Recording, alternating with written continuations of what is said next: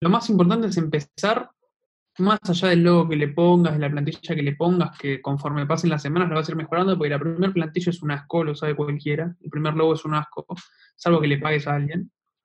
Pero la recomendación mía es que no arranques pagando, sino hagas algo vos y en base a lo que hiciste, con esa idea, que es la que más te convence, mandes a hacer algo, lo más importante.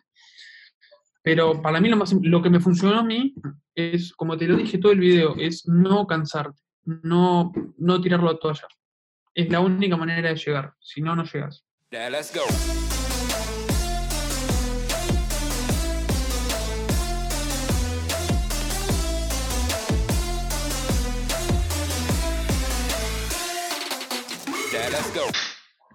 Bienvenidos a Capturando Atención con Andrés Garza. Hoy les tengo un muy buen episodio, seguimos en todo este tema de la cuarentena.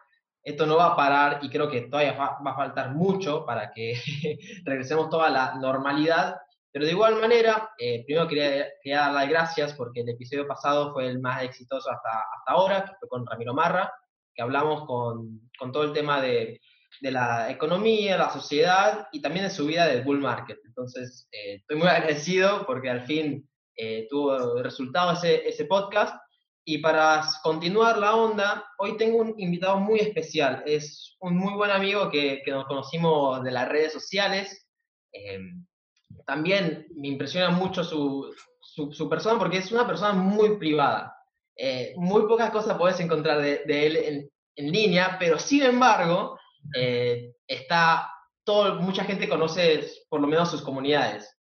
Tengo una pequeña intro más, o menos para que se, tengan eh, en, cuenta quién es. Él tiene más de 3.4 millones de seguidores en su comunidad más conocida como AguantaOc, que es una página de memes. Invierte en criptomonedas. Es amigo de personas muy influyentes y millonarias en Argentina, con autos muy lujosos. Y tan solo tiene 20 años. Él es Juan Lorenzi. Bienvenido, Juan. ¿Cómo estás, Andy? ¿Todo bien? Buenas tardes.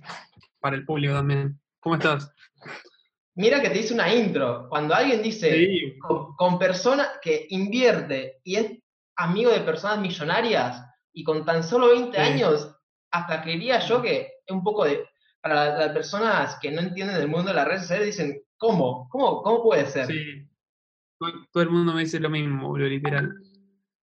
Em, por el lado de las personas millones, etcétera, más que nada me empecé a, a llevar por la energía que tienen, por el positivismo, porque además son recopados. Onda, es mentira el mito de que el millonario es garca. El millonario que no tiene mucha plata es garca, literal, es el falso millonario, ¿viste? Pero no, un montonazo de cosas aprendí, que si querés te puedo contar algunas ahora, conforme me vayas preguntando. Sí, totalmente. A ver, yo, yo con todo esto también quería eh, hablar con vos porque siempre como que hemos tenido conversaciones muy de, poco, de poca sustancia, es decir, que hemos hablado un par de veces, después nos dejamos de hablar, a veces nos contestamos historia y siempre veo que vos siempre estás en algo. Y eso es lo que me, impresiona mucho de vos. Y, mm. y, otra de las cosas, yo te tenía para la semana pasada, eh, para hacer eh, este mismo podcast, y me decís, che, boludo, eh, no puedo porque estoy afuera en la, en la facultad. Y, y, yo me quedé pensando y dije, hermano, ¿qué tanto estás haciendo? O sea, ¿en qué momento vas a parar? Boludo, rendí el parcial que me saqué en 9.90 por eso. Más, mira, acá tengo las cosas. Espera, las tengo justo acá en la. De física, me tengo que leer este libro, amigo. Mira lo que es. De electromagnetismo. ¿Y, qué estudias? Industrial. Industrial. Uh, igual, no sé si te conté, pero yo, eh, mi primera, bueno, o sea, traté de estudiar tres carreras. Una fue ingeniería en sistemas, otra en ingeniería eh, industrial y otra en economía, licenciatura en economía. La industrial me encantaba, porque es algo que a mí me encanta todo el tema de procesos. Yo en México eh, trabajaba en una línea de producción cuando quería ganar guita y fui de vacaciones por un, un verano con mi familia. Me fui a trabajar en línea de producción, que línea de producción, para que la gente entienda, son, las, son como los chinos que van asemblando de una, de una partecita en toda una línea gigante. Y me encantaba porque veía todo ese proceso y cómo era tan eficaz. Y también, con cualquier modificación, creas una eficiencia en el, en el sistema de, la totalidad de la empresa. ¿Y, vos en, qué año estás en, ingeniería? Estoy en tercero, pero todavía, como hago tantas cosas, tengo materia de segundo porque no le meto a full porque no me da el tiempo. Pensá que juego al básquet también, boludo. Sí, eso, eso es otra cosa que estaba viendo. Vos antes jugar al básquet también. O sea, creo que para tus padres jugando, agarraron el huevo de oro. O sea, no te pueden decir No. nada porque dicen, no, por Dios, mi hijo es, es, eh, saqué la lotería. Sí, olvídate. Igual a veces te juega en contra estar siempre tan a full y ser tan. Yo tengo ese problema, ¿viste? Como que cuando quiero hacer algo, me enfermo para hasta que me sale bien o hacerlo y no paro jamás. Jamás. Y a veces es malo, onda. Me fui a Punta del Este en febrero. La pasé re bien, pero no paré de trabajar. Por eso mis mejores vacaciones fueron en diciembre, enero, que me fui al sur con mis amigos y no tenía señal. Ahí la pasé bomba. Pero si no, es laburar hasta cuando estás de vacaciones. Que creo que eso es mucho el concepto porque a mí siempre me pasa que a mí me encanta trabajar y estar siempre activo. Entonces, a mí me Sí, pasa a por lo me cuando, cuando me desconecto, mi ansiedad me, me, me juega en contra porque digo, tengo que estar produciendo, tengo que estar activo, tengo que estar eh, por lo menos en conversación para ir moviendo los proyectos que quiero, que quiero seguir. Me, me pasó lo mismo, pero en Punta del Este, como tenía internet, seguí trabajando. En el sur, me fui a los Siete Lagos, hermoso, hermoso. Eh, yo quería laburar, me, me quería volver ya para laburar, pero no tenía señal, no podía hacer nada. Entonces me puse a disfrutar en vez de a, de a ponerme. Ya el último día, igual sí, me quería volver, ya me quería volver. Pero, Y con, pero sí, hay que desconectar, si no desconectar. Con, con esto de, de ingeniería, ¿por qué te sigue interesando trabajar en eso? Digo, tra- eh, estudiar. Estudiar por el pensamiento crítico que te ayuda a desarrollar. Eh, ¿Vos mirás los, los vivos de Malek? Eh, no, no lo miro. Bueno, justo en todos los videos él cuenta por qué estudió medicina con un promedio de la concha de la lora eh, y terminó vendiendo autos, tipo nada que ver. Y él siempre recomienda estudiar porque el pensamiento que le desarrolló, la rutina y el esfuerzo que le dedicó, porque él dijo que siempre que empieza algo lo termina. Eh, es buenísimo en la facultad, pero claramente no lo necesitas. Lo haces si te gusta y si lo elegís. Yo por eso, el día que no me guste, lo dejo. Y creo que con eso eh, es importante porque vos claramente ahora estás hablando de primero tu eh, compromiso y, y tu hábito de, de trabajo y de seguir con Sí. cosas. Después con el estudio y ahora para hablar un poco más de, por ejemplo, de tus páginas, en Aguantar, Sí. me parece muy, muy lindo y también que se ve en muy pocas personas, que es este de- del hábito de seguir siempre un día al otro, siempre sin parar, porque eso es, es como cuando vas Sí. eh, llenando, eh, no sé, un, un, eh, un balde de agua, de gotita a go- gotita, y de, Claro. no sé, lo mirás en cinco años y ya está lleno. Entonces, en vos... Ahora le estoy metiendo a full para llegar, para llegar a 4 millones, boludo. Estoy en 4.50 más o menos. Quiero llegar a 3,5 y después a los 4 millones. Voy derecho. Eh, bueno, pero una de las cosas importantes es que vos empezaste hace 10 años. Sí, yo empecé en Twitter antes que Mateo, imagínate. Y Mateo Duvalde, que se, él dice que es el rey de las redes sociales, que tiene muchas comunidades, pero a mí me sorprende porque vos también estabas en ese proceso de, de cuando eras pendejo. ¿Cuándo empezaste las redes sociales con Twitter? 2009. 2009. 2009. ¿Y cuál cuál es- 2009 tuve mi primer cuenta de 5.000 seguidores. Me acuerdo que para esa época era una locura. Y 2010, 2011 ya empecé con una de 30.000. Creo que en el 2010 metí los primeros 100k. O sea, te tardó un año. Sí, le daba bola, pero era algo súper secundario. Estaba todo el día, pero no entendía cómo se, mo- cómo se manejaba, ¿entendés? Bueno, entonces, ¿cómo fue ese proceso de, ok, vos, vos empezás a hacer comunidades de Twitter, ¿qué hacías en, esas comunidades? ¿Hacía lo, lo mismo? Que, que era Sí, me fijaba que eran las comunidades que estaban pegando y trataba de hacer algo parecido, ¿viste? en ese momento Lo ¿cuál más parecido posible. En ese, eran las cuentas de- en ese momento eran las cuentas de pibes y de minas, tipo pendejos jodidos, pibes Sí. resentidos, toda esa, toda esa movida. Y nada, siempre, yo vivía en- desde esa, desde esa época que vivo, vivo en redes sociales mirando, mirando y buscándole qué hace el otro como para que le vaya bien. Y no me iba muy bien, te voy a ser sincero. Había cuentas mejores.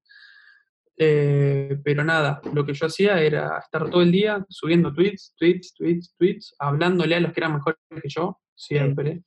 Como, un- como hace todo el mundo, que quedas medio molesto a veces, pero, pero bueno, vas aprendiendo. Y nada, me fui haciendo contactos, más que nada de cuentas más grandes, ¿viste?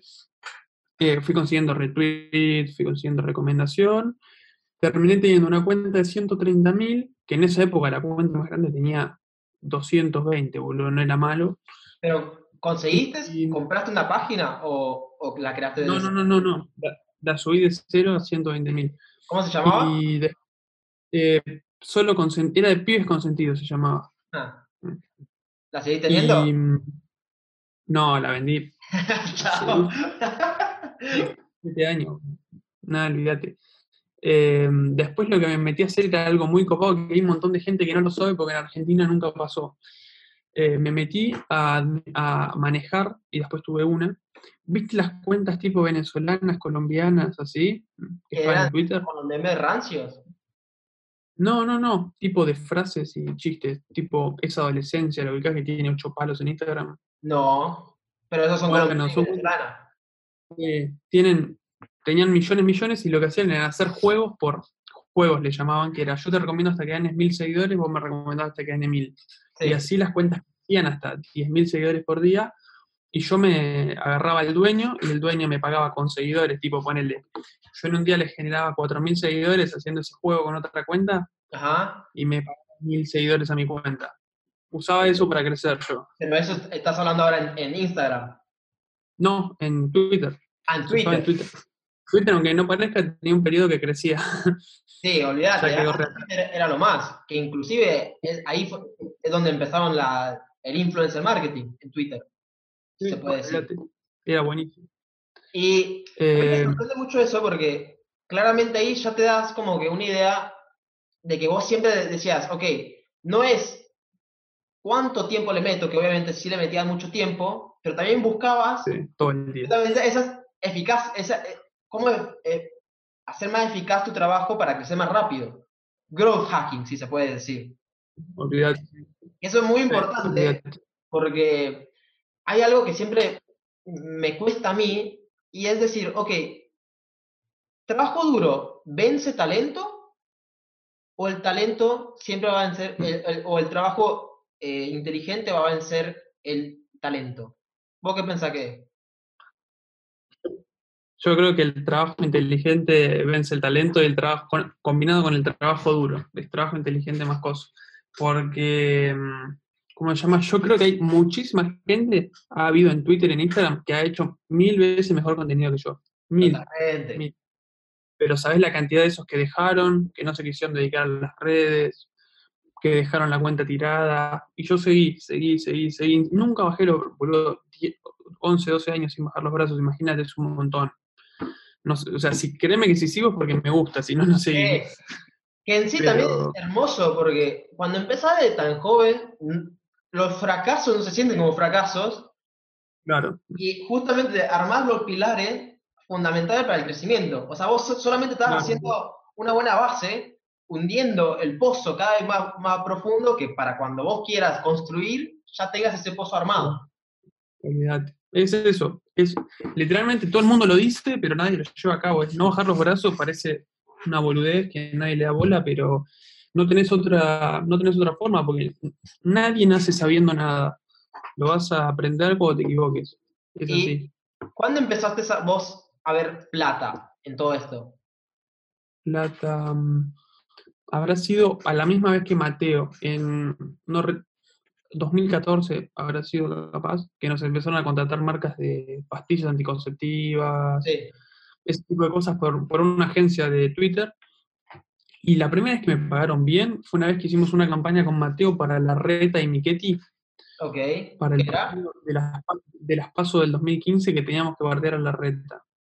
Ah, Teníamos o que decirle sea, cosas que era pelada. eh, le entraron a la política.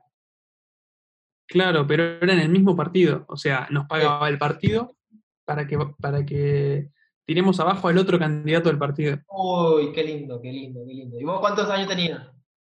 Esa tenía 15, 14, 14 años, casi, casi 15. Ok, entonces 14, 15 años, ¿y cuánta plata te dio eso? ¿Y qué te, o, o sea, ¿cómo fue ese trato? A día, a día- a día de hoy serían unos mil dólares. Para tener 14 años será una barbaridad. Pero en cuatro días estar tirando cosas de la reta, todo el día, cuatro días. No, una locura.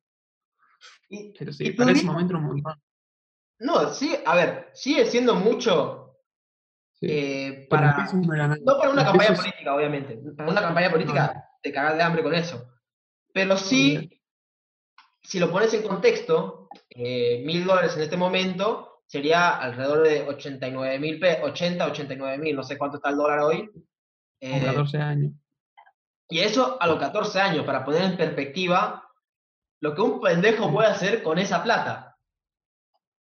Sí, olvídate de O todo. sea, no sé, si yo hubiese agarrado esa cantidad de plata a los 14, 15 años haciendo esos memes, Mm. claramente donde estaría ahora hoy sería mucho más elevado porque desde muy temprana edad te acostumbraste a esos niveles de, de- de plata y te acostumbraste a, a cómo conseguir esa, esa plata alrededor de las redes sociales. Sí. ¿Y tu viejo qué pensaron cuando te dieron eso? No lo podían creer, pero la verdad, en, en eso sí, en ese sentido fue raro. Lo único, en lo que más me ayudó mi viejo es a no gastarlo, a ahorrarlo. Por eso termino ahora no gastando nunca en nada. Sos una rata. Una rata. Pero no, pero no es una rata, es que prefiero, en vez de comprarme algo que me da una satisfacción al momento, prefiero invertirlo, que me da una satisfacción de acá cinco años por ahí, pero bueno, aprendí a no calentarme con las cosas. Hay una frase que es verdad, que dice, ¿cuál? millonario, millonario no es el que más tiene, sino el que menos necesita, literal. Y eso sí. Creo que con todo esto, yo me imagino que vos siempre estás pensando en el largo plazo, no tanto en el corto. No. En el, en el único momento que, que pienso en el corto es cuando me compro algo para comer que amo la comida y en eso gasto. Después, nada. ¿Y, Y vos, vos sabés que por los, números, por los números que se manejan en internet, podría estar viviendo solo, podría estar haciendo lo que quiera, pero no, no me, no me parece. Que me parece raro porque yo siempre tuve el concepto eh, de, de ser independiente. Y bueno, yo por razones de que quería estar en Buenos Aires, me mudé. Eh, No, a vos te recomendaría. Yo estoy a 30 minutos, me da Por eso. Y a, a mí me, me copa mucho tu, tu- tu forma de pensar porque decís, ok, yo en estos momentos eh, laburo bien. Eh, para poner en contexto, vos, el mejor mes, ¿cuánto ganás? O en promedio. Promedio no sabría decirte, porque siempre fluctúa. Y ya con eso, para vos viviendo con tu familia y no gastarla, Sí. o sea, eh, porque yo, yo, yo el año pasado tuve un periodo donde me empezó a, por primera vez, sentir lo que era ganar plata. Porque yo, Sí. había, yo empecé con las redes sociales en el 2018 cuando salí de la escuela eh, Mm. y me fui de la facultad porque quería empezar todo este tema de las redes sociales.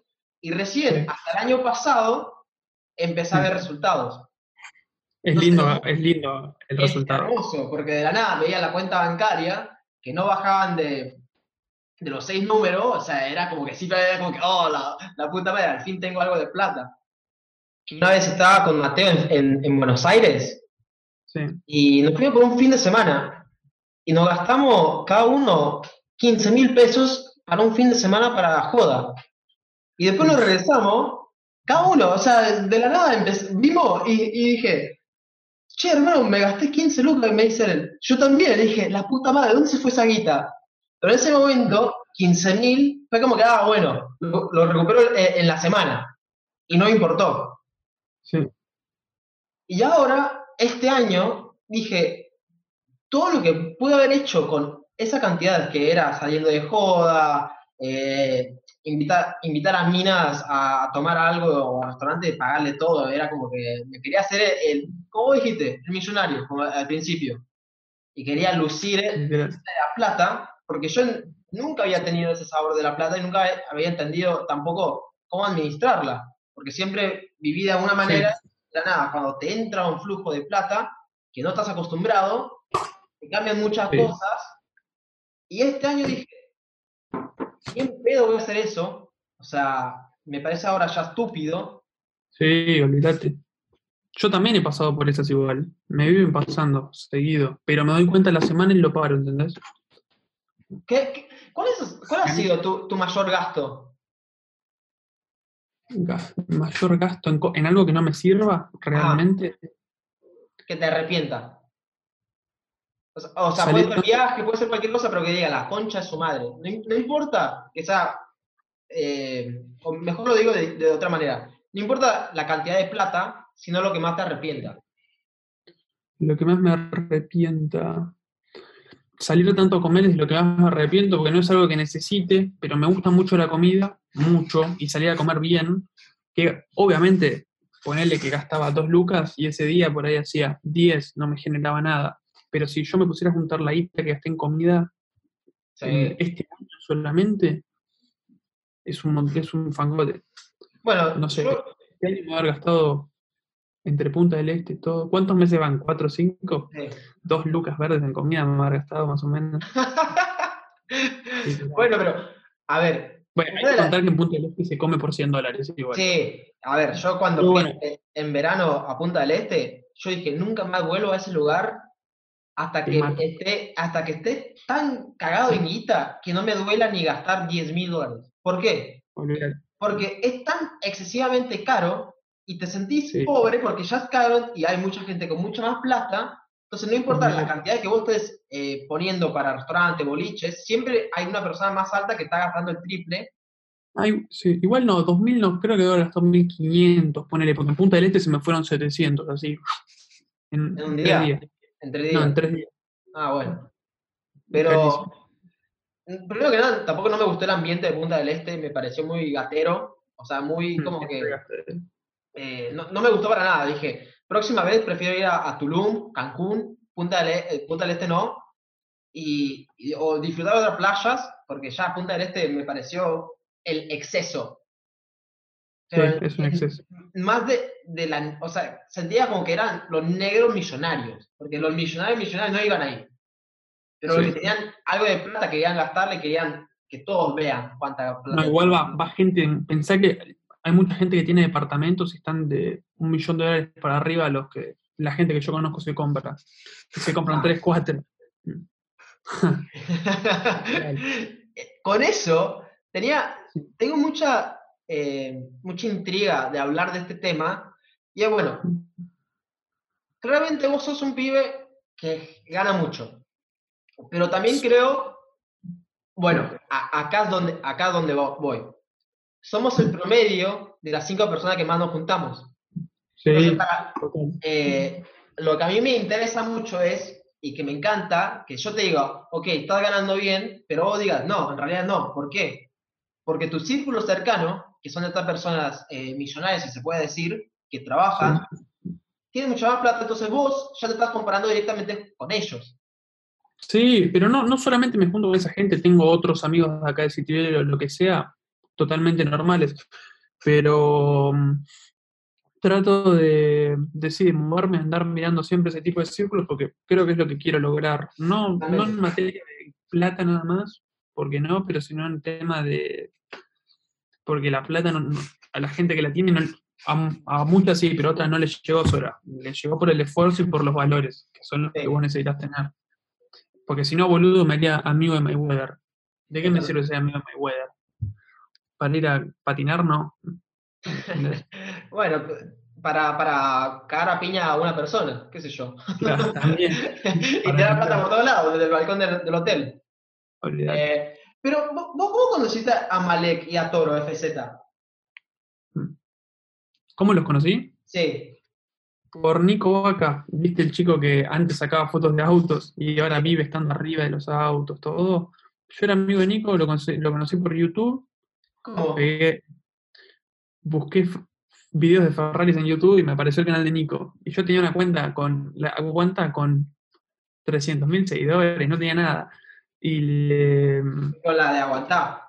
sí, le hablé, empecé a pegar onda y él cuando se hizo amigo Oscar, qué sé yo, me lo presentó, nos caímos re bien, con Oscar es un capo. O sea, eh, uno te hace una idea de lo capo que es. Capo, Sí. capo. Eh, me trató súper bien, siempre me llevó en todos los autos, me hizo un favor con lo que yo le he pedido, me, me ha hecho mil de favores, yo le he hecho mil, y la verdad tengo una relación re linda con Oscar. Hablamos todos los días, ponele. Eh, pero nada, eso, lo conocí por Nico y a Malek también. Con Malek hablo más igual, mucho más. ¿Y cómo, cómo se siente estar tratando con ese tipo de personas? Porque sabes que su tiempo vale oro. Sí, eh, ¿cómo se siente? Yo, yo, siempre valoro todo el tiempo que me dan, eh, y etcétera, pero el tema es hablar como si fuera una persona normal, porque si le hablas fan de millonario no, no tiene nada de sentido. Pero a Malek, por ejemplo, le pregunto todas mis dudas siempre y es súper inteligente. Es la persona más inteligente que conozco. Eh, siempre me da una mano con todo, sabe muchísimo, muchísimo, muchísimo. De todo lo que le pregunte sabe. Una persona que no, no sabe poco de nada. Y además es súper, tiene la faceta súper divertida de en los vivos, ¿viste? Ah, no lo viste. Bueno, no, no, que se pone etcétera, es un cago de risa. Pero. Mm, la única imagen que tengo de, de Malek es una vez entré a un vivo que estaba haciendo Nico Vaca y lo vi a Malek en cuero y tomando un vino. No sé si siempre es así. es así, es así. Pero, por ejemplo, porque a mí me interesa mucho esto, porque hay muchas personas que siempre están buscando mentores. Sí. Eh, y yo creo que justamente vos lo que estabas hablando antes con el tema de, la página de Twitter, que siempre estaba buscando la, la persona que tenían más seguidores, mejor mm. contenido, porque vos, de cierta manera, querías sacar eh, el conocimiento de ellos. O sea, eh, en palabras más crudas, el mentoreo, porque a partir de eso es donde vos aprendés mucho más rápido. Entonces, en este caso, con, con estos famosos, eh, famosos, perdón, con, con estas personas como Malek y Oscar, es justamente le estás sacando el conocimiento de la vida y de los negocios y, de cómo moverse en la vida. Olvídate. Y además le tenés que sumar que son buenas personas. Fíjate que, imagínate vos tener todo, ser exitoso y darle bola a un pendejo de 20 años, ¿entendés? Es como que eso yo lo revaloro siempre. Lo revaloro.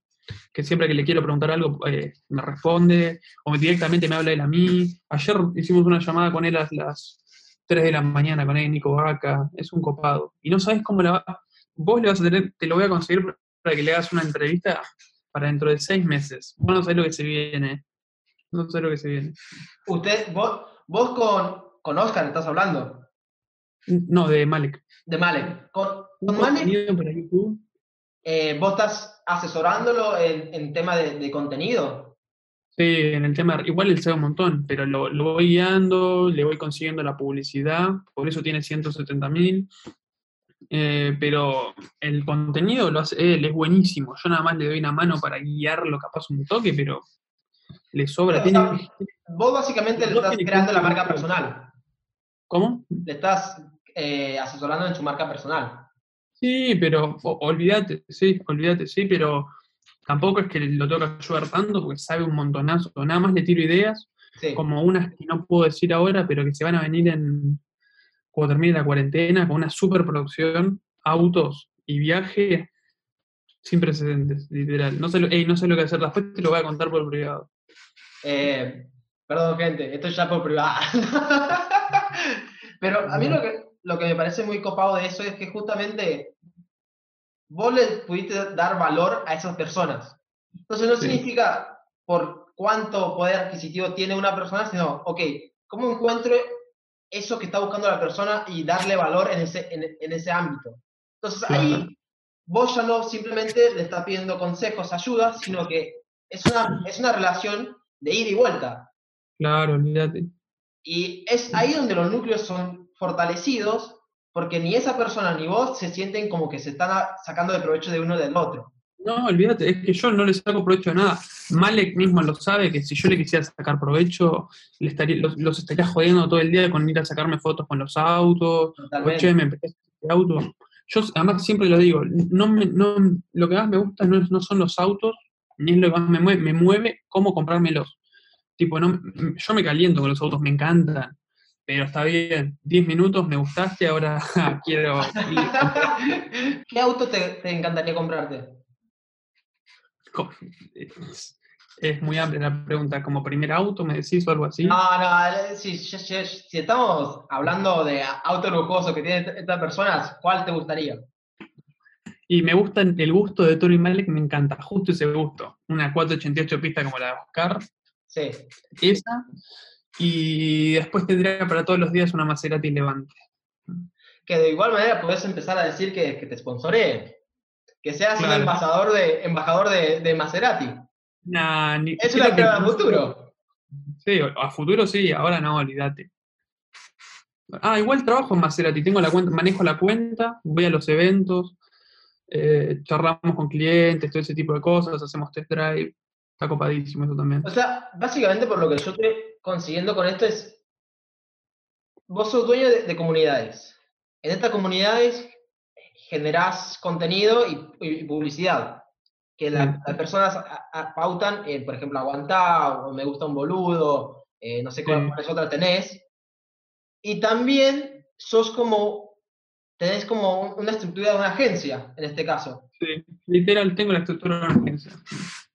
Y ahora, Que yo porque- la tengo, tengo pensado hacer una agencia, pero estoy buscándole la vuelta para que no sea una agencia con nombre, sino que sea yo, ¿entendés?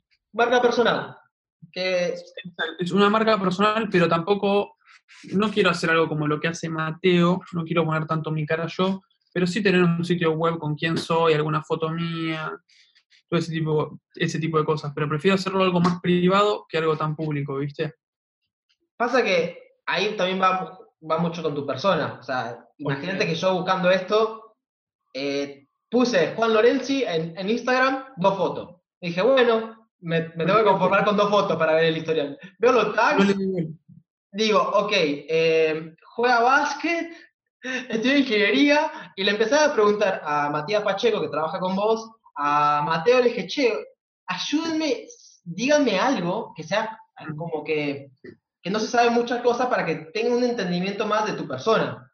Olvídate, es que yo no es que lo hago a propósito, no uso mi cuenta personal, miro historias nada más, no, no me interesa, eh, pero te- siempre tuve las ganas de darle bola, pero siempre estoy enfocado en las cuentas que tengo y en otros negocios, ¿viste? Y Siempre. porque una de nuestras conversaciones, que creo que fue del año pasado, era que justamente vos tenías muchas ganas de hacer el tema de, de una agencia. Eh, Mm. Que empezaste a trabajar en su momento con, no, no lo voy a nombrar, un manager, que no lo voy a nombrar. eh, No. Y después vi que ya no Mm, trabajaba más con él. Eh, Varios famosos cayeron en sus manos también, los, los sí, sí, sí, por, por eso mejor calladito, porque no, no me- no quiero entrar en ese beef, pero ya sabía cómo era el vago. eh, y vos, con todo esto, con que si bien estás haciendo pauta con, con, con Oscar, con Malek, vos de cierta manera ya tenés tus primeros clientes para armar tu estructura.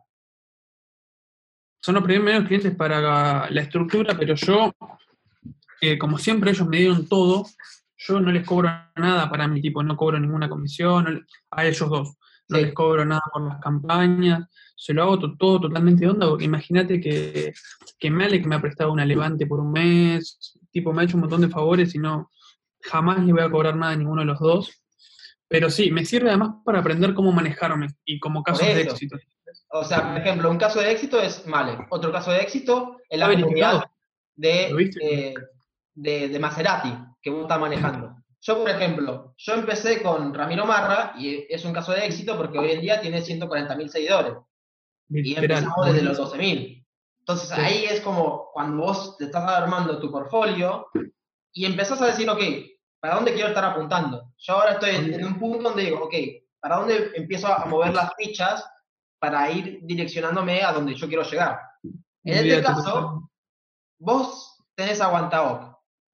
Que de igual Sí. manera te quería preguntar esto. Aguantaoc salió de- del meme de, de, de Aguantá. ¿Te acordás de ese meme? Sí, es de ese meme. ¿De ahí Es salió? meme. Sí, es, es viejísimo ese meme. ¿De hace cuántos años? es? Cinco, cinco años fácil. Y te agarraste de esa tendencia. Sí, literal. Y también, ¿sabes lo que le garpa mucho? El color rosa. Eso me di cuenta. ¿Por qué? Todo, no, porque Instagram creció orgánicamente, ¿te acordás? Ajá. Hace sus años. y aparecías en la lupa. ¿Y qué cuenta aparecía rosa en la lupa? Ninguna, ¿entendés? Llamó siempre mucho la atención. Por eso ganaba 3.000 seguidores por día en pública, que hoy en día es impensado. ¿Entendés? Que, que ahora me, me, quedo pensando muy falsa, captura bizarre. Bueno, el quilombo es una, una excepción, pero tiene el, naranja, ese icónico. Pero yo te digo de la plantilla, el logo no lo ve prácticamente nadie. Es Ah, muy llamativo. De, de la ves una plantilla. plantilla rosa y y te llama mucho la atención, mucho. Y no es algo grasa, ¿entendés? Totalmente. Que en sí, eh, voy a estar yendo de, a poco de cosa por cosa, porque hay muchas cosas que quiero hablar con vos, eh, pero para, para ir conectando todos los puntos, con Aguantao. Se puede decir que es un medio tuyo y las otras comunidades son medios tuyos. ¿Vos qué estás apuntando? Más tipo una agencia personal tuya, como lo, lo- lo que estábamos hablando de, la, de tu marca personal, pero ¿qué buscas en esa agencia? No estoy buscando hacer una agencia, yo estoy buscando hacer campañas grandes, no, no nada, nada chico, porque la verdad que no te terminas saliendo rentable por el tiempo. No te terminas siendo rentable, pero con gente en, lo posible que quiera hacer una campaña grande, o marcas, o lo que sea, pero no lo quiero hacer en nombre de una agencia porque creo que lo que más me, lo, que más me identifica a mí es yo, no es, salvo que haga aguantar agency, no hay otra cosa con la que me convenza, ¿entendés? Sí. Que de igual manera es como una contradicción porque sos tan anónimo, pero de igual manera todo, con, o no todos, pero un gran promedio consumen tu contenido. So- soy re anónimo, pero en las personas de Instagram y de los negocios online soy reconocido. Totalmente. Boludo, yo con, con youtubers, con otras cuentas, hablo todo el día, todo el día. O sea, soy conocido entre la gente del ambiente. Sin contar el ambiente, no.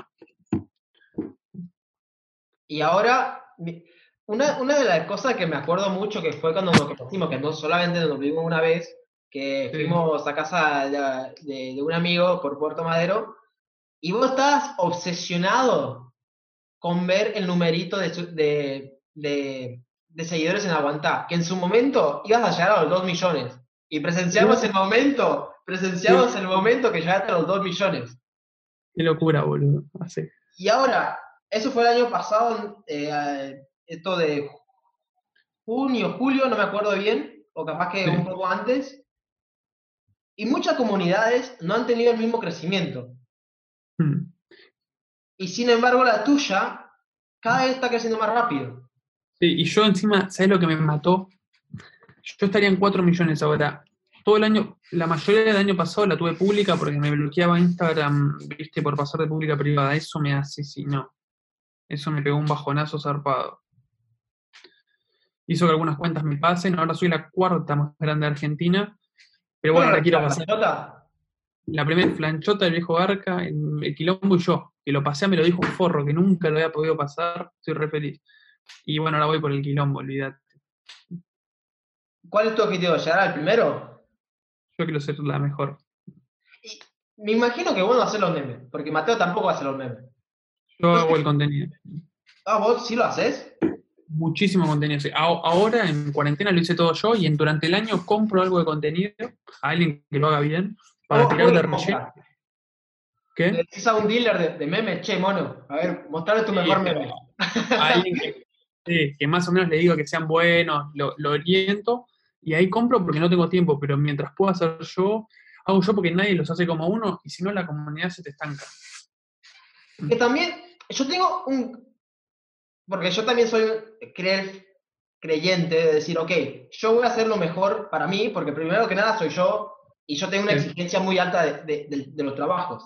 Entonces, por ende, yo siempre voy a terminar haciéndole el mejor contenido, porque primero que nada yo estoy alentando mi visión. Olvídate, sí. Pero algo que esto- esto- he estado aprendiendo mucho más en este último tiempo es cómo poder delegar y sumar a personas a tu barco que Olvídate, es crean lo que, misma visión. Es lo que justo estuve hablando hoy con Mati Pacheco para empezar a delegarle directamente todos los clientes, porque tengo un par de proyectos que estoy arrancando. Uno es de clasificados de autos, que es de compra y venta de autos por internet, que es buenísimo. Eh, a ver si tengo el. Bueno, después te lo muestro. Eh, nada, después tengo armado un e-commerce listo para lanzar, que me lo cagó la cuarentena, que es de venta de plata, oro, y acero quirúrgico en billutería, buenísimo. Eh, te, llevo a mostrar, Sí. pagué una, produc- pagué una producción con modelos para que ¿Con me lo hagan, sí, con fotógrafo, todo bien hecho, y lo tengo que lanzar ahora cuando termine la cuarentena. Tengo varias cosas, viste, por hacer. Entonces, Por eso la, la publicidad la quiero dejar. Ah, y estoy con el canal de YouTube, re a pleno con el canal de YouTube. ¿cuántas visitas estás generando en, en el canal de Aguantá? Promedio 25.000, Que para una comunidad es genial. es buenísimo. Y tengo casi 50.000 suscriptores. ¿Ya estás monetizando? No, no me, hace tres semanas no me responden la monetización por el tema del coronavirus, ¿viste? ¿Cómo? O sea, eh, ¿estás en el YouTube Pro- Program todavía o no? No, mandás la solicitud y como tienen menos gente por el coronavirus, tardan Sí. más en responderte digo el no. Ah, Pero los videos de YouTube los estoy tercerizando. Yo los estoy, ar- estoy armando la idea del video, el guion hasta ahí, y tengo un chico que tiene mucha mejor voz que yo, y es mucho mejor editando que yo, que le pago por video. perfecto. Entonces, básicamente, en estos momentos creo que estás justamente en los inicios de justamente de agarrar un buen equipo. Sí. Yo quiero romperla en YouTube, además, es mi próximo objetivo. Si bien Instagram quiero llegar a los 4 millones todo, mi objetivo para mitad de año son los 100.000 en YouTube. No me gusta quedarme quieto en una red social. Totalmente. Cada- Querés conquistar todas las redes, que ahora está TikTok. Sí, TikTok le, le dejé dar bola y tengo 200.000 seguidores encima. No, boludo. Yo, yo me empecé con esta cuarentena, me hice adicto a TikTok y me hice TikToker, boludo. Tengo un video de mierda que, que, que generó 400 mil visitas. Y yo digo, una locura, una- locura. el, el poder orgánico de TikTok, que para mí que también Es es, fuertísimo porque justamente es como una droga. Eh, Se está cayendo, ca- igual se está empezando a caer porque cada vez hay más usuarios Por y hay eso. cada vez más videos. Hay cada vez más, hay más videos que usuarios, ¿entendés? Bueno, antes de la cuarentena tenía tres videos al hilo, que el primero llegó a los 60.000, el otro llegó a los 150.000 y después el tercero llegó a los 400.000. Y estaba Sí. subiendo y dije, ya está, chao. Cada, cada video que hago es un hitazo. Porque encima es, es muy, es muy fácil hacer ese tipo de contenido porque es muy fácil. O sea, le metes un poco de, de trabajo y ya tenés un video exitoso en TikTok. Sí. Ahora, con todo este tema de la cuarentena sobre explotación, he estado tirando, no estás teniendo la misma... en Instagram me está pasando lo mismo. Que también, eso es un- una muy buena tema para hablar, que es justamente el tema orgánico. Porque creo que cada vez se está perdiendo más. O sea, Sí. en Instagram, si no pagás, yo la otra vez di una charla de, de- de cómo crecer tu marca con influencers, y Sí. justo había una mina que quería ser travel blogger. Sí. Entonces yo le, yo le digo, bueno, ¿qué querés ser de travel blogger? Y quiero viajar, postear fotos y, y mostrar mi viaje. Y le dije, disculpame, a todos le chupa un huevo eso, Mm. porque ya está sobreexplotado ese mercado. Instagram, hay demasiado influencer, vos tirás a uno, sacás a otro de, de la nada. O sea, te agachás y, y tenés a otro influencer. Entonces, le digo, primero que nada, tenés que hacer algo icónico, algo que, que- que sea auténtico, que sea distinto, pero también tenés que saber que vas a tener que pagar para el, para el alcance. Ya no existe Sí. el, ok, Instagram me va a recomendar, sino, hey, hermano, vas a tener que pagar para ese alcance. Sí, literal. Y una de las cosas interesantes con YouTube es como una mezcla de ambos. Por eso Sí. es tan difícil siempre pegarla. Porque sí, Es, es dificilísimo, pero yo ya me puse en mente invertir en dos videos por semana mínimo o tres y no parar. Es no parar. Y cada video lo tenés que ir haciendo mejor, vas aprendiendo video tras video. Vos con esto lo mismo. totalmente. Cada charla que haces aprendés más. Que, yo- que al principio dije, mi primer video eh, semi exitoso tuvo 500 visitas, no, 600 visitas. Sí. No es mucho, pero para un podcast dije, bueno, Para un primer video es, para un primer video es muchísimo. Eh, es el cuarto igual. No, pero me dijiste, me dijiste que el primero tuviste 600. sí, Que te digo que para un primer video 600 visitas está re bien. también. Y quería ahora volver un poco. Vos trabajaste con Marco Silva, ¿no? Sí. Y, hablando de campaña grande, vos hiciste una campaña de la concha de su madre con eso. Sí, gigante, fue gigante. Eh, yo me encargué más que nada de las cuentas de memes y algunos influencers, pero también hubo otra gente que ayudó porque salió en todos lados, boludo.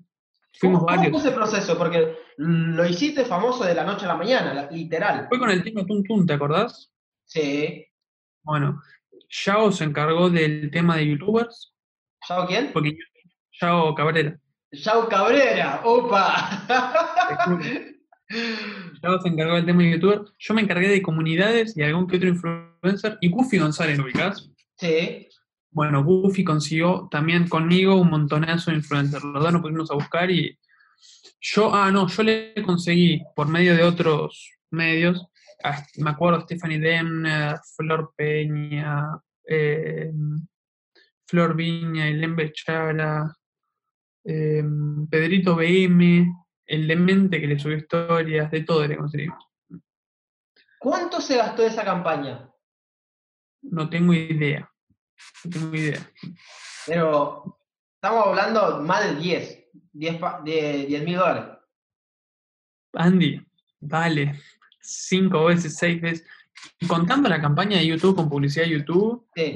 No, descontando eso, porque ya cuando pones esa campaña en YouTube ya se te va mucho el precio. Yo hablo sí, de- no, pero bastante, bastante, bastante más que 10.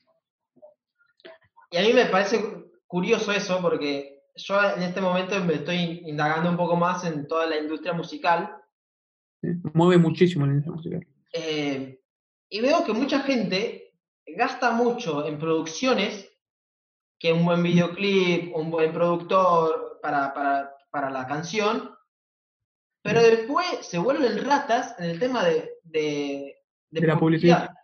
Que dicen, no, no, no, este influencer me cobra demasiado caro, o no, yo más y yo digo, hermano, estás tirando literalmente toda tu plata a la basura si no te le pones prioridad a esto.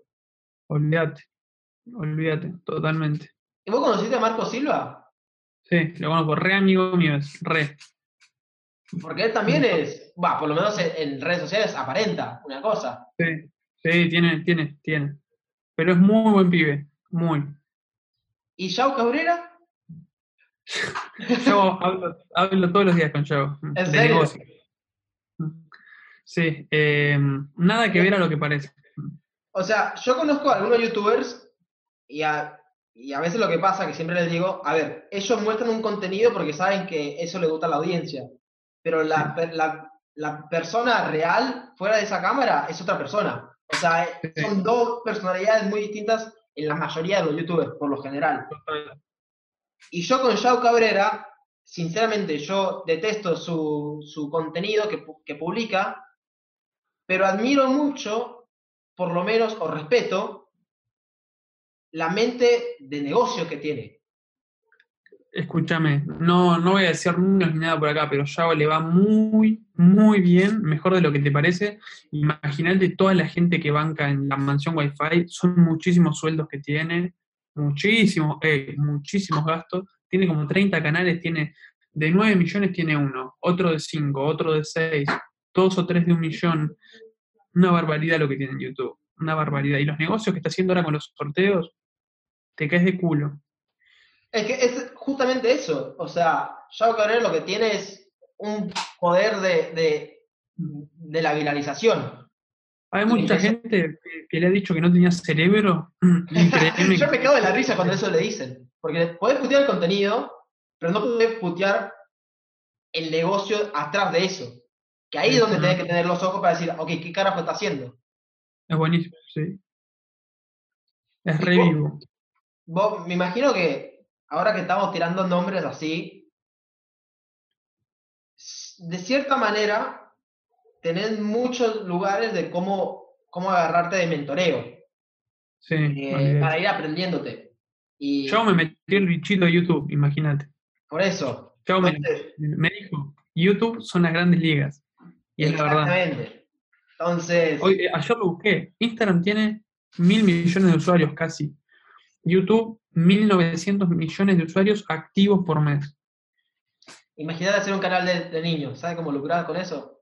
Es la, es la de. YouTube maneja la mitad de Internet. Por eso, es impresionante. Eh, para, para ir cortando ya un poco, algo que quería entrar un poco más es, ok, vos tenés una inversión O sea, vos eh, ahorrás, pero me imagino que la invertís. Sí, olvídate. ¿Cuál es, cuál es tu portfolio o cómo, cómo manejas el tema del ahorro y la inversión? Inversión, hoy en día, y como inversión, estoy invirtiendo en el canal de YouTube, le estoy invirtiendo a Me Gusta un Boludo, publicidad, contenido, con un chico Sí. nuevo que le está manejando 10 puntos, que ya la tengo en un millón cien mil. Y después de inversiones, estuve estas semanas buscando y casi a esto de comprar unos terrenos que ¿Unos no me terrenos? terminaron cerrando. ¿Dónde? Sí. Unos iban a ser los que vendía Nico Lorenzón en Paraná, pero me quedaban muy- estaban regalados, boludo, regalados, me iba a comprar cuatro o cinco. Y, mm, pero después encontré, y hay, hay baratos en Capital Federal, que consigue el padre de un amigo, que los voy a estar evaluando, pero viste que hay que pensarlo mucho antes de hacer una inversión. ¿Pero que así. compras un pozo? ¿Compras pozo o, directamente No, un- no, no, compraste, compras terreno. Que, más de- después de esta cuarentena, ¿sabes lo que se lo van a sacar de encima los terrenos? Sí. va a haber unas oportunidades de negocio tremendas. Y después en criptomonedas, eh, tengo en Bitcoin y en Ethereum. En Ethereum tengo un quinto de lo que tengo en Bitcoin. Y ahora con todo este tema de la cuarentena, eh, ¿se cayó o sigue subiendo? Se había caído a 4.500, mm, o no, llegó a 3.800, se murió y ahora está en 6.800, si mal no recuerdo. Tengo todo el día alertas que me llegan al celu. Y nada, ahora en mayo, en, a ver, ahora las busco en internet, en un mes es el halving, que se reduce a la mitad la recompensa a los mineros. Y ahí estaría bueno ver qué pasa de acá a un año, porque se transforma en más escaso el bien. Es más caro de sacar y más difícil. Más, no, te pagan menos por sacarlo Sí. y es más complicado de sacar. ¿Pero vos estás haciendo mining? No, no, no, no, no, pero justamente en el precio del Bitcoin repercute que las personas que lo sacan, que lo minan, van a pagar menos. Entonces por ahí les deja de ser rentable a tal precio, ¿entendés? Entonces debería el Bitcoin buscar un precio que les sea más rentable a ellos para que sigan sacando Bitcoin, si no, no les conviene seguir sacando. ¿Y, y vos de dónde aprendiste a, a invertir en criptomonedas? Porque tengo un amigo de acá de La Plata que la pegó muchísimo con el Bitcoin y me fui interiorizando, fui leyendo, fui invirtiendo 100 dólares, 200 dólares, 300 dólares. Tengo una aplicación que me tira alertas cada 5 minutos de cuánto está. ¿Cuál, cuál se llama? eh, dólar libre se llama, pero la tengo con, o sea, tenés un montón de monedas. Sí. Yo tengo Bitcoin para que me mande todo el día. Y nada, mirando gráficos, todo el día mirando, mirando videos. Yo más que nada lo que hago es holding, no hago trading. ¿Y qué Holding es- holding? Para es dejarlo, es es dejarlos, no andar vendiendo todos los días. Tenerlo a largo plazo. Y, ¿Y cuándo y haces nada, el, el out? ¿cómo? ¿Y cuándo lo, lo, lo vendes? Yo tengo ganas de hacerlo cuando me dé un 70% de rendimiento, 60 más o menos. Ahí ya conviene venderlo. ¿Que vos lo compraste? Por ejemplo, el Bitcoin, ¿a, a cuánto lo compraste? A- Y- al, al principio. He comprado a 4.000, a 5.000, a 6.000, a 7.000 o hasta 8.000. Ahora está en 7.000. Por lo cual, y eso Sí, que el pico llegó, el pico había llegado a 12, ¿no? el 12, año 13. pasado. Sí. El año pasado. Sí. Eh, una de las cosas que son ¿Cómo? 20. El pico histórico son 20 mil dólares. Yo me acuerdo que en el Ujú. 2013 por ahí, eh, no sé cuánto estaba, pero estaba remetido en el- todo el tema del Bitcoin que había salido. Y no invertí, pero quería, pero en ese momento no tenía plata y era como, ah, la puta madre, y después se me, se me fue. O sea, fue como que dije, esto va a ser algo grande y después se me fue. Y Claro. hablando con Ramiro, yo le dije, eh, Ramiro Marra, que es el que tiene Bull Market Bro, que es un broker de, de- de la bolsa, me- yo le dije, ¿cuál, cuál es tu recomendación para que la persona empiece a invertir? Y me dice, poné algo de plata, ya sean 300, Claro. 500, hablando de pesos, o 100 dólares para ya, si querés, eh, todo el tema de criptomonedas o, o comprar un CDR. eh, y es ahí donde ya empezás a por lo menos a meter el piecito. Es, es que tenés que. El que no empieza nunca termina.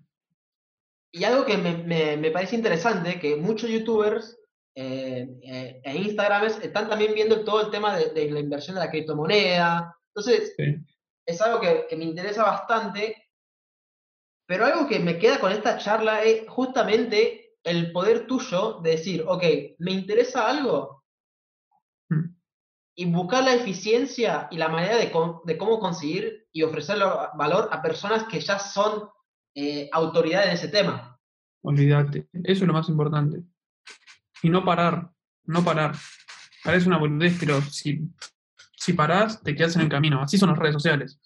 Sí, más en las redes, que es relevancia. Yo me pongo a fijar, de cuando estaba, Mateo es la, persona más vieja que conozco de redes sociales, yo creo, que sigue activa, sin contar los de otros países. De acá Argentina, pocos siguen estando tan arriba, ¿entendés? Sí. Es complicado mantenerse y después capaz que te agarra el pico y después empiezas a decaer.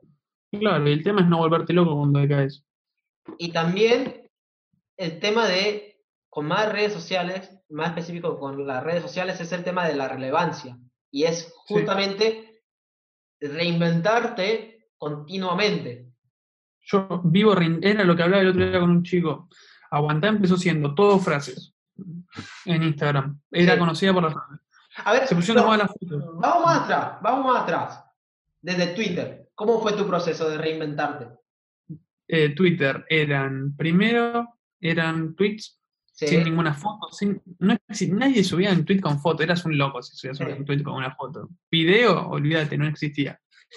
Em, tener 200 retweets era, chabón, estás pegado. Imagínate.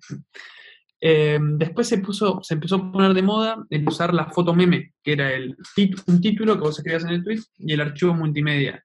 Ok. Después se, después se puso de moda el tweet, video, y después quedó el, quedó el título y video, foto prácticamente. Viste que Twitter foto tiene que ser muy buena para que pegue. Totalmente. Eh, después vamos a Instagram.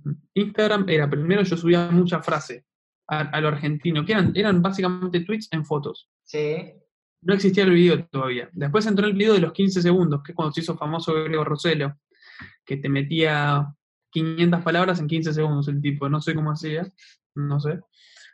Eh, después lo, lo, muté a los videos cortitos de 15 segundos, viste, que subías en Instagram, no pegaban. Mm. Una cagada. Pegaba el meme. El meme como lo conoces hoy en día. Con la plantilla. Con la plantilla, siempre. Después de eso, fíjate que cada vez, desde que Mark Zuckerberg dijo que el futuro estaba en el video, Facebook empezó a apostar a, pleno con el video. Sí, sí, totalmente. Lo subieron a un minuto, hicieron un montón de cambios y tiene mucho más engagement un video que otra cosa. Y ahora el que cambia las reglas de juego TikTok son videos, pero son todos videos de la plataforma. Fíjate cómo, cómo Ya el meme no pega. Y ¿Y tu reinventarte en el proceso de ahora de Instagram a YouTube, cómo es? Es un, es un es literalmente otro mundo. Me costó un año adaptarme, un año me, me costó, que es armar guiones, como para el último video que explico el origen del meme de, del ataúd, ¿viste el meme de los... Que joder, no, lo vi, pero es como... Eh, hay, un, hay un canal de YouTube que se llama Internet Historian, no sé si lo has conocido. No lo conozco te lo mando ahora, que justamente te explican los orígenes de los memes y te cagas de la risa, boludo. Está buenísimo. Aprendés, boludo, aprendés de los memes. O sea, es impresionante. Y para alguien de Instagram es muy difícil entrar a YouTube, porque pasas de subir algo y ponerle un título a poner algo en un video, hacer que las cosas tengan relación, ponerle la voz, ponerle efectos, ponerle edición. Es otro mundo, literalmente es otro mundo. Es la grande liga. Son las grandes ligas. Porque ahí es creo que YouTube es, tenés que tener primero que nada buena producción ahora, porque como ya la vara es tan alta en YouTube, tenés que tener buena producción, buen contenido y buena difusión, porque si no, no la pegás. No, si no, no la pegás. No la pegás. Fíjate que los youtubers es re complicado mantenerte en la cima. Re. Que algo que me dijo Pedrito, que, que cuando yo lo conocí tenía 200.000 seguidores en, YouTube, recién fue, era que se, estaba, la estaba pegando y lo primero que me dijo, sí, sí, yo estoy pensando en, este contenido de ahora, pero después ya para el mes que viene ya va a hacer otra cosa, para que no se queden las personas que hago esta precisa cosa, sino que continuamente reinventándose. Tenés que mutar. Ah, mi ejemplo perfecto es, es Fede Vigevani. Es, mi ídolo de YouTube. Mi ídolo. No, no, no. Por ahora no le nunca pero es una locura lo que se reinventó después de dos sogas. le metió al canal, metía 300.000, 400.000 reproducciones por video, lo que para él era muy poco. Ahora metió 2 millones, 3 millones, pero le metió un año que no tuvo resultados. Y ahora mirá lo que es el canal. Explotado está. Explotado. y mirá la Matisse Llanes. No mete ni siquiera. El, ah, el, otro, el otro. Sí. Es muy interesante. Eh, con el otro que... hablé, que tengo contacto que iba a venir a Argentina, es Dominguero, ¿lo ubicás? Sí. Un capo. He hablado por, por WhatsApp, tengo el WhatsApp, hablo seguido, un capo. Impresionante, ese otro caso de éxito. Che, hermano, yo te voy a ser sincero, boludo. Vos tenés tanto valor para ofrecer que mm. la gente no conoce, boludo. Y cada vez que hablo con vos, siempre te lo digo, digo, me encanta hablar contigo porque siempre me nutre de información y, justamente de, hablar con personas que sabes que siempre le están metiendo duro al trabajo, a los proyectos. ¿Cuál sería tu recomendación para las personas? Porque lo más seguro que muchos de los oyentes son personas que son de, de aguantar y que les interesa más o menos cómo es el tema de las redes sociales. ¿Cómo crees que sería hoy en día un buen primer paso de cómo iniciar? Un buen primer paso de cómo iniciar. Primero es elegir una temática. Yo ya no elegiría la temática memes, lamentablemente ya está explotado. Ese tren se fue. salvo que hagas algo muy particular y muy bueno. Em, lo más importante es empezar, más allá del logo que le pongas, de la plantilla que le pongas, que conforme pasen las semanas lo vas a ir mejorando, porque la primera plantilla es un asco, lo sabe cualquiera. El primer logo es un asco, salvo que le pagues a alguien. Pero la recomendación es que no arranques pagando, sino hagas algo vos y en base a lo que hiciste, con esa idea, que es la que más te convence, mandes a hacer algo, lo más importante. Pero para mí lo, más, lo que me funcionó a mí es, como te lo dije todo el video, es no cansarte, no, no tirarlo a toalla. Es la única manera de llegar, si no, no llegas. Imagínate si, si dando todo te va bien, si no das nada y lo haces en el camino no te ver bien, jamás, jamás. Muchísima gente conozco. Yo conozco cuentas que cuando yo tenía 300.000 tenían más seguidores que yo, y hoy en día tienen ni un millón. Se sacaron ahí. Claro, es meterle y mutar el contenido y, siempre querer crecer, no quedarte. Si te quedas parado, perdés. Y vos tenés ya práctica en ofrecer valor para personas que te interesan. Sí. Esto también te lo pido como para escuchar tu consejo porque yo creo todo el tema de, los mentores y de conseguir esa persona de valor. Y me imagino que vos, al menos, eh, no digo que ya la tenés clara, pero sí sabes cómo navegarte para conseguir a esas personas. Entonces, ¿cuál sería un tip bueno para decir, che, si vos realmente querés conocer, no sé, eh, al dueño de Aguantado, a o sea, a vos, ¿cómo tiene que hacer la persona? es una muy buena pregunta, porque es algo que a mí me sale natural, a mí. Eh, déjame pensarlo, ¿cómo hago yo? Creo que lo primero es no ser pesado. Lo peor que puede hacer con una persona es ser pesado en el celular, porque nosotros tenemos un celular que nos explota. Si encima nos rompes las pelotas, perdiste. o una cosa que le, le, molesta a las personas exitosas, que ellos me muestran, que todo el mundo se lo pregunta, che, ¿en qué puedo invertir 10 mil pesos? Eh, ¿me sirve poner a plazo fijo o me sirve poner a dólares? Eso es una virgueada, perdón que se los diga, pero es una virgueada. No lo hagan jamás. Pero, ¿sabes qué? Es una pregunta complicada porque yo soy yo mismo cuando hablo con esa gente. Pero a mí lo que me ven, te puedo decir lo que me ven a mí, ¿entendés? A mí me ven que soy un enfermo de la cabeza, de que estoy 20, onda, ponele a Malek. Eh, que Malek ya lo sabe que soy un loquito, eh, le mando a las 4 de la mañana un video para hacer la semana que viene. 6 de la mañana le mando, che, tengo esta idea para hacer el video el mes que viene. 10 de la noche, un domingo, Pascua. Le digo, che, te conseguí una campaña en estas cuentas, qué sé yo, qué cuento. Estoy todo el día y con lo que me gusta, le meto hasta conseguirlo. Es algo que hablé con Nico Lorenzón la otra vez. Eh, Nico le pasa lo mismo que yo. ¿Quieres algo? Y haces todo todo. No te digo que chupas una pija, pero haces todo para conseguirlo. Bueno, yo vi un documental de Netflix que justamente era de un festival Fire y el vago le chupó una pija para salvar el festival. Entonces, claramente, si se tiene que llegar a ese punto, lo tenés que pensar. Pero bueno, e- e- esa es mi personalidad. Yo soy hiper competitivo, que es bueno y malo a la vez, depende de cómo lo, lo sepas usar.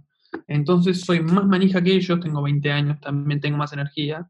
Y tengo un, eh, Oscar siempre me dice, Juan, yo desde la vez que te vi y te conocí, siempre digo que vas a ser millonario y que te ver muy bien. Porque me ve levantándome a las 7 de la mañana cuando no estamos en cuarentena, eh, yendo a la facultad, estudiando, haciendo deporte, haciendo negocios, yendo a Puerto Madero, yendo a comer con ellos. Mil cosas hago, mil, mil.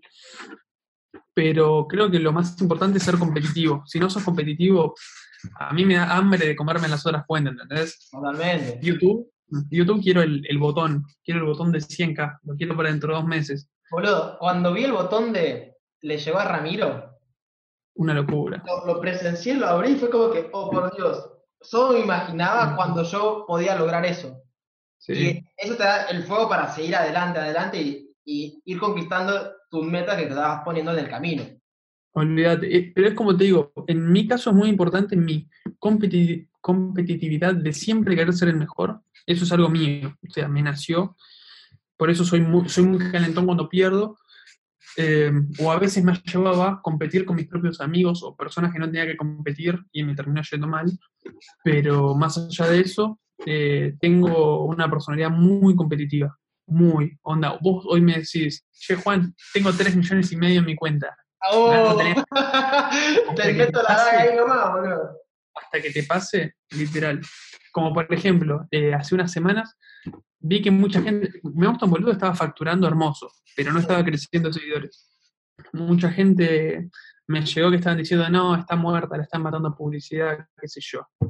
Moví dos dedos, ya tengo, subió 70.000 seguidores en una semana, y voy a pasar a todos los que, los que anduvieron los voy a pasar a todos, ¿entendés?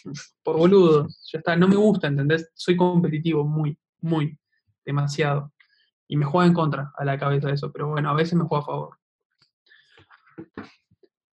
Con eso, Ayer lo hablaba, ayer lo hablaba con Malek me empezó a mandar fotos de cómo hacía la comida. Y hacía la tarta, redonda. Mm, Le ponía los cherries y el atún totalmente simétricos. Hace una tarta perfecta. Y le digo, ¿por qué la haces tan perfecta? Y terminamos teniendo una charla de cómo la perfección que tiene tu trabajo es lo que refleja lo que sos. ¿Me entendés? Entonces me di cuenta que los millonarios siempre quieren hacer, o las personas exitosas, quieren hacer todo perfecto. Porque imagínate, si lo haces perfecto y te sale mal, si no dieras todo y no lo hicieras, y lo hicieras así nomás, ¿cómo te saldría? ¿Me entendés? totalmente. Que también una de las cosas es que yo a veces me cuesta es eh, el dicho el good enough. Porque muchas veces una persona puede estar tan enfocada en la perfección que no termina tomando una acción. Entonces, claro. Ese, es ese, tengo un montón, buscar un montón entre buscar siempre la perfección, pero también saber cuándo es good enough, cuándo es suficientemente bueno para Hay lanzar, algo, para hay algo que también me enseñó, me enseñó Malek, no lo quiero poner en mi boca si me lo enseñó él, que es buscar el punto medio, me dijo en las cosas.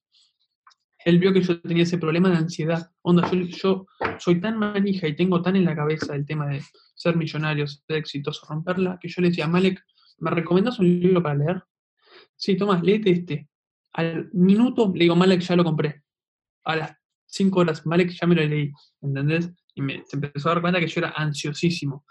Y también, por otro lado, por ejemplo, lo que hablábamos hoy de gastar la plata mal. Él me decía, vos tenés que invertir, vos tenés que ahorrar, pero tenés que disfrutar también y tenés que buscar el punto medio entre invertir y ahorrar y gastar y disfrutar. Es un punto medio, ¿entendés? Porque si no se te pasa la vida, vos no sabés qué te puede pasar de acá a un año, te puede agarrar una ACV de tanto laburar, ¿entendés? Entonces, de ahí aprendí a buscarle el punto medio de las cosas y no ser tan extremista. Yo soy muy extremista, muy, muy, muy, muy extremista y no hay que ser así. O sea, si ganas 100 mil pesos por mes, no te ahorres los 100 mil, ahorrate, si podés, 80 mil, 90 mil, lo demás gastátelo en necesidades, o si vivís solo vas a gastar más, obvio. Pero en cosas que te generen algo de felicidad, andate un día de viaje, andate una semana de viaje, desconectate, disfruta la vida, ¿entendés? Si bien uno la disfruta trabajando, se te vuelve monótono un año haciendo lo mismo. ¿Entendés? Que también es justamente el tema, por ejemplo, a mí el año pasado lo que me dio Sí. fue un ataque de, de- de ansiedad, un pico de ansiedad, porque estaba haciendo muchas cosas y no me estaba dando pequeños No- gustitos. Sí. Entonces, de la nada me, me encontré en mi, en, en mi, en mi bañera, en que me agarró un pico de estrés y de ansiedad, de que me quedé ahí sentado por media hora. Dije, hey Mm. hermano, esto ya es enfermizo. O sea, tenés que buscar una vuelta porque ya te está volviendo infeliz en lo que vos querés hacer. Olvídate, por eso, es, un- es buscar el punto medio siempre. No, no tenés que derrochar, pero también algo tenés que disfrutar, hacete un... De lo que te entra, siempre se recomienda ahorrar el 20. Yo trato de hacerlo al revés, ahorrar el 80, gastar el 20. Pero trata de... No. ¿Qué? Implica porque tu, tu infraestructura, tu, tu sistema está en base a que vivís con tus viejos, entonces por ende Pero eso yo lo armé, también yo lo armé porque estoy en una ciudad que tengo todo. Estoy a nada de Buenos Aires, media hora. Eh, vivo en una casa buenísima, estoy cerca de la facultad, que para estudiar ingeniería es de las mejores del país. Mis papás tienen tres autos, me prestan uno. ¿Entendés? Como que no necesito nada, como de arriba. tengo pileta, tengo un patio gigante. ¿Entendés? Como irme, irme a... Está bien, eh, Oscar siempre me dice, venite a Puerto Madero, hay más contactos, es otro ambiente, hay más seguridad, pero yo me quiero ir. Pero el tema es cuando, cuando lo consideres necesario para dar el salto, totalmente. porque te implica otros gastos, ¿entendés? que yo que ahora vivo solo en, eh, en Capital, vivo en Palermo, y ya de entrada eh, pago un alquiler, pago la, la comida, y digo, sería genial, y, y sí lo, lo haría si, mi- no sé, mi viejo viviera acá y yo pueda vivir con él y a lo sumo pagar mitad de los gastos, lo que sea. Pero yo en Rosario yo- estaba, estaba viajando tres veces por semana y estaba gastando un Sí. montón de, de guita. Dije, no, prefiero ya mudarme y chao. Claro. Yo lo que quiero hacer es más o menos construir activos que me puedan llegar a pagar la vida en ese lugar. Porque yo si me mudo, me mudo a Puerto Madero. No me quiero mudar a otro lado porque no me siento. Madero. Qué bueno. ¿Qué? No me gusta Puerto Madero. A mí me encanta. Me encanta. Pasa que están mis amigos, tengo amigos ahí, ¿entendés? Pero no me iré a otro lugar porque es el lugar que siempre quise vivir, siempre. Es mi sueño vivir en Puerto Madero. Bueno, Pero bueno, me lo podría bancar hoy en día. Me lo re podría bancar, pero pero creo que todo tiene el tiempo. Medir la, la urgencia con los proyectos. Entonces decís, ok, si mi proyecto implica vivir en Puerto Madero, bueno, ahí ya está la urgencia para mudarte. Olvídate. Eh, otra cosa que, que me ha dicho Marek toda la vida, tu nivel de gasto no depende de tu nivel de ingresos. Si tu nivel de gasto depende de tu nivel de ingresos, estás haciendo todo mal. Si vos ganas más y gastás más, estás mal. Que vos este mes ganes un millón y el mes que gane, el mes que viene ganas 10 millones, deberías haber gastado lo mismo este mes y el mes que viene. Pero eso depende de la mirada del que lo haga. Las personas que le va bien lo miran así. Yo creo que con eso podemos terminar que la puta madre, creo que esto es, una, un episodio de, de valor, ¿viste? Así de valor crudo que le tiraste al público. Por favor, hacete algo donde la gente te pueda empezar a seguir. Basta de memes y un poco más de tu cara, please, te lo, te lo Sí. suplico. Tengo que meter, lo eh, lo estoy pensando hace como un mes, dos meses, lo tengo en mente. Eh, porque va a ser muy interesante ver tu crecimiento personal eh, Sí. y cómo eso, cómo eso lo desarrollas a nivel eh, de las redes sociales para que la gente empiece a conocerte un poco más a vos. Porque ofreces mucho valor y muy pocas personas tienen eh, las oportunidades que vos creaste Sí. y vos podés ser ese tipo de mentor para la otra, para la, la- la siguiente persona que, que la quieren romper, si se puede decir. Olvídate, me encantaría. Ahora el, tengo esos dos proyectos que te dije de e-commerce y después, no, el de e-commerce y el de los autos y creo que cuando tenga eso listo me puedo lanzar yo. Pero quiero, pero quiero romperla en un compra, en un en, e-commerce. Es algo que lo tengo pendiente. Tener un e-commerce estable, ¿entendés? Es Sí. mi sueño, no es mi sueño, pero es una meta que tengo Bueno. que cumplir.